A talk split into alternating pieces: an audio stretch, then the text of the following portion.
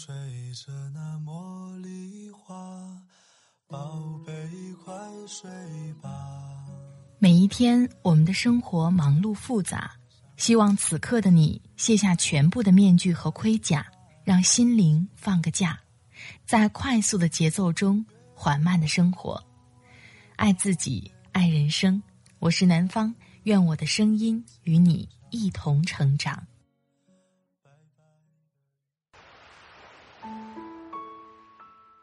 嗨，你好，这里是快节奏慢生活，我是南方。今天你过得好吗？在我们的生活里，好朋友遇到事情需要我们安慰的时候，我们常常不知道该说些什么。虽然心里很为对方担心，但是却不知该如何表达。而好的共情力，就是能够细心的体察对方的想法，能够很好的安慰对方。今天想跟你分享来自作者雷小小的《共情的力量》，我都是为你好。这句话到底有多伤人？生活中。经常发生这样的事情：当我们心情处于低谷的时候，特别渴望理解和接纳，但获得的却是朋友的批判，这让人感觉心里更加添堵。当妻子网购被坑，本想得到丈夫的安慰，结果丈夫却一直在摆事实、讲道理；当孩子在学校受了委屈，希望父母能帮助自己。但父母却说：“如果你不招惹别人，谁又会无缘无故的对付你？”在与人沟通的时候，我们是用蛮力拉扯，还是选择用共情的力量，实现感情上的理解，进行巧妙的沟通呢？其实，无声的安慰胜过任何精妙绝伦的言语。俗话说：“推己及人，推人及理。”这种设身处地、将心比心，用同理心去倾听、理解对方的做法，其实就是运用了共情的力量。美国心理学家亚瑟·乔拉米卡利在《共情的力量》一书中提出，共情是理解他人特有的经历，并相应的做出回应的能力。我们正确认识共情。在理解他人的同时，疗愈自己。共情贵在将心比心，感同身受，看清自己。有这样一个故事：一名男子问哲学家，为什么有钱以后，发现身边很多人都不喜欢自己了？哲学家的回答很妙，他说：“因为你有钱后，只看到自己，而看不到别人。”男子仔细想了想，还真是这样。过去虽然口袋空空，但是有很多时间陪伴家人、孩子，也会经常和朋友小聚。而现在的男子，满心满眼都是生意场上的逢迎，是利益算计的得失，甚至连此时他想的也只是自己的感受，而没有去深究家人朋友渐行渐远的根源。在一次次的疏离中，男子逐渐断开了与他人的情感连接。心理学家亚瑟·乔拉米卡利曾经提出，什么是共情的实质？就是把你的生活扩展到别人的生活里，把你的耳朵放到别人的灵魂中，用心去聆听那里最急切的喃喃私语。罗翔教授曾谈到自己大学的一个舍友。一开始，他非常讨厌睡在自己上铺的同学，因为这位同学睡觉老是翻来覆去，罗翔经常从睡梦中被吵醒。直到后来，罗翔才发现，原来自己的鼾声才是全宿舍最大的，而这位睡在上铺的兄弟，正是因为自己的鼾声吵得睡不着，又不好意思叫醒罗翔，这才老是翻来覆去。得知真相的罗翔异常惭愧，到很多年后，每次遇到什么让他反感的事情，罗翔都会先问自己：是不是我哪里做的不够好？中国有句古话：“以人为镜，可以明得失。”每个人注定无法直接看到自己的模样，身边人就是自己为人处事的一面镜子。常常听人说，拥有强大共情力的人更善于反思自己。换句话来说，就是将心比心，以人为镜，才能更好的认清自己。共情让你用旁观者心态观察世界，理解他人。方文山有句歌词我非常喜欢：“最美的不是下雨天，而是和你躲过雨的屋檐。下雨只是一种天气现象，和喜欢的人一起在屋檐下躲雨。两个不同的人在同一个时空感同身受，这就是共情力带给人们的链接。”朋友小兰讲过一个经历。小兰高考发挥失常，成绩非常不理想。她的阿姨本是想着好好安慰，但开口说的话却格外扎心。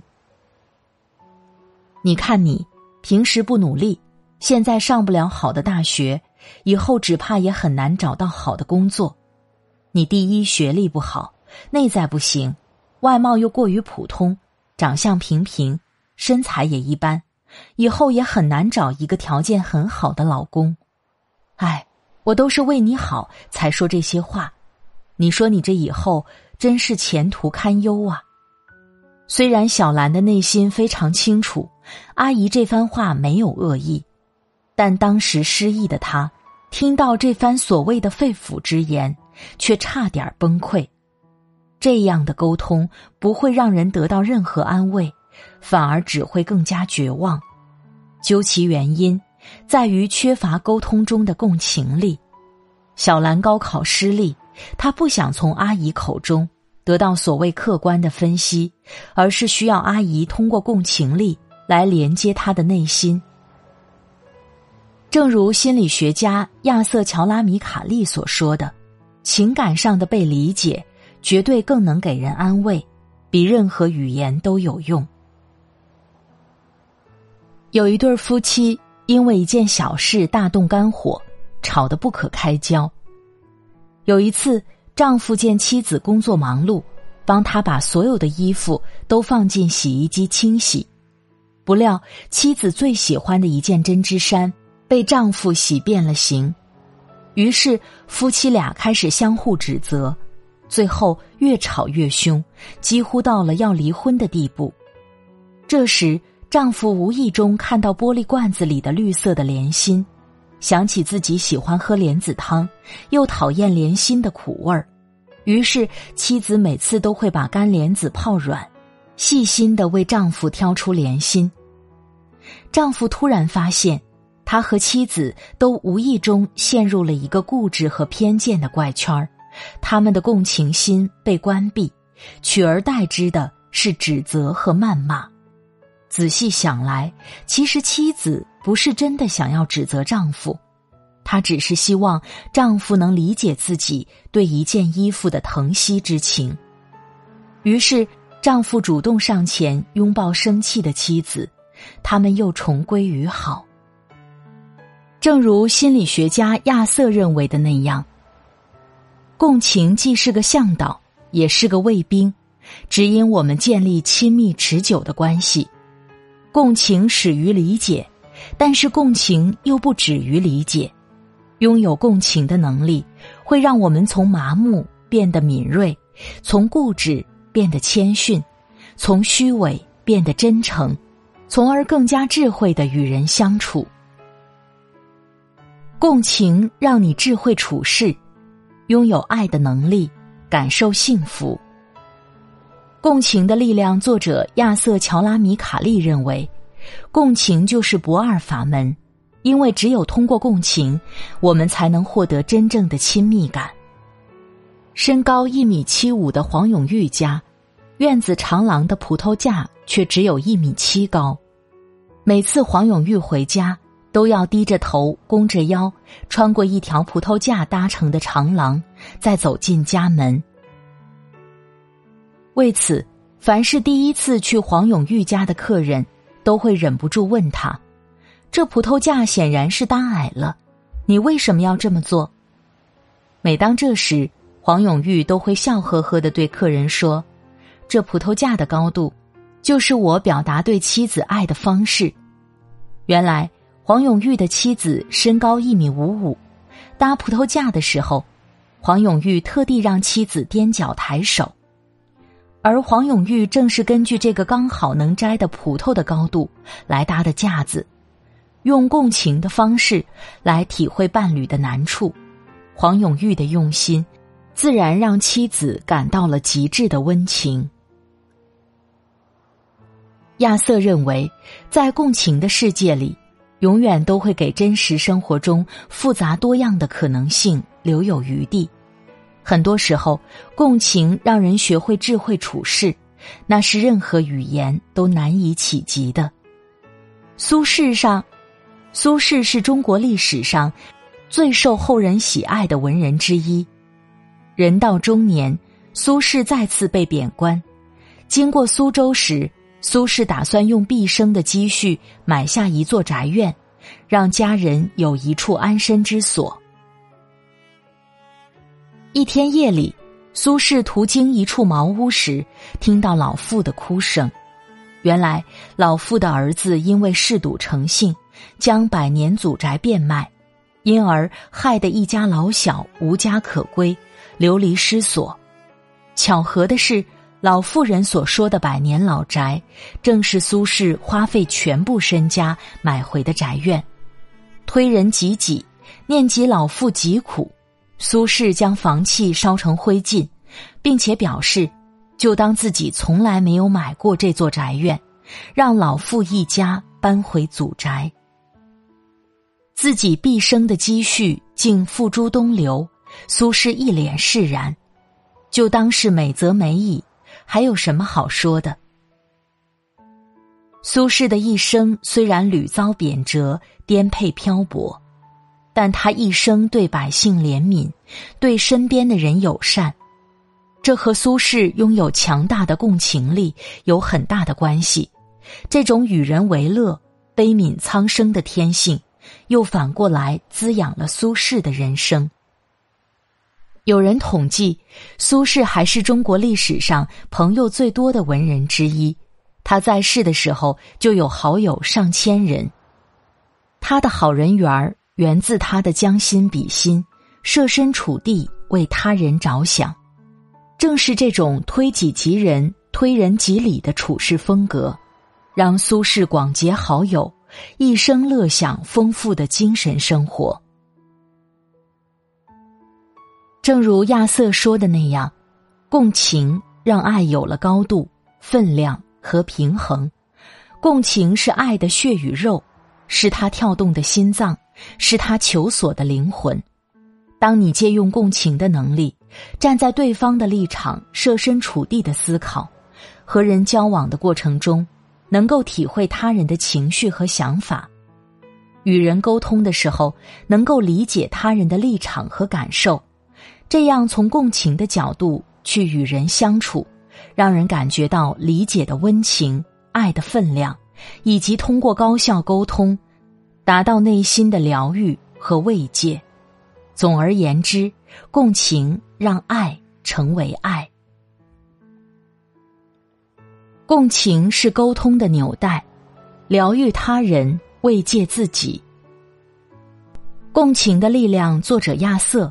写这本书的初衷，是因为弟弟自杀，他一直沉浸在悲痛和自责中。经过数年的时间，亚瑟研究共情力，并且通过实际行动，去拯救那些深陷精神困惑的人。在疗愈他人的同时，亚瑟逐渐走出因弟弟自杀而产生的愧疚感。亚瑟认为，如果我们没有感受到被爱，我们的感受一直被无视，那么我们就不知道如何来安抚自己。但我们都知道，人类本质中最殷切的要求就是被理解。通过共情，我们能够克服恐惧，学会相互之间如何重新建立连接。当我们打开眼睛、耳朵和心灵，通过共情力去理解他人，我们可以在疗愈的过程中得到心灵的慰藉。漫漫人生路，人与人之间的共情，如同黑夜中的一盏路灯，温暖赶路的你我，照亮往后的人生。愿我们的生命更有意义。好了，亲爱的朋友，感谢你的收听。我们周围有多少人打着为你好的旗号，做着伤害我们的事？而对我们自己来说，真正能够站在对方的角度去考虑事情，推己及人，才是真的理解对方。站在自己的角度，永远都无法理解对方的选择和做法。而我们每个人都有选择自己人生的权利，不是吗？在这里特别感谢作者雷小小，来源于公众号樊登读书。如果喜欢，别忘了关注他。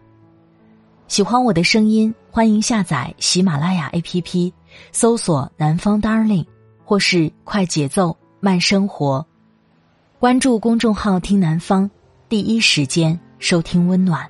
今天的节目就到这里，我们下期再会。祝你晚安，今夜好梦。拜拜。